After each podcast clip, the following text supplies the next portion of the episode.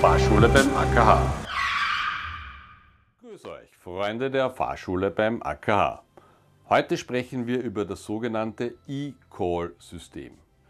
Seit 31. März 2018 müssen äh, Fahrzeuge der Klasse N1 und M1, das sind Personenkraftwagen und Nutzfahrzeuge bis 3,5 Tonnen höchstzulässiger Gesamtmasse, mit einem sogenannten E-Call-System ausgerüstet sein, wenn sie neu in Verkehr gebracht werden.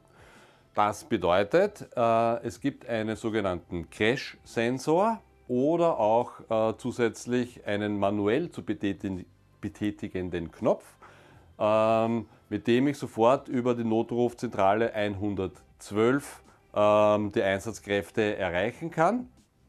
Und es werden dann wichtige Informationen auch über Satellit dorthin geschickt. Das heißt, meine Position wird über Satellit festgestellt. Man weiß also sofort, wo ich bin und die Einsatzkräfte können äh, losgeschickt werden. Es wird so wertvolle Zeit eingespart, weil hin und wieder gibt es einfach keine Zeugen bei einem Unfall. Und da kommt es einfach schon mal vor, dass man 10 oder 12 Stunden in einem Unfallwrack liegt, bis man gefunden wird.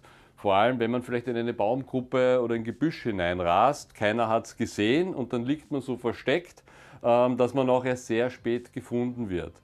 Deswegen macht dieses System natürlich schon auch großen Sinn.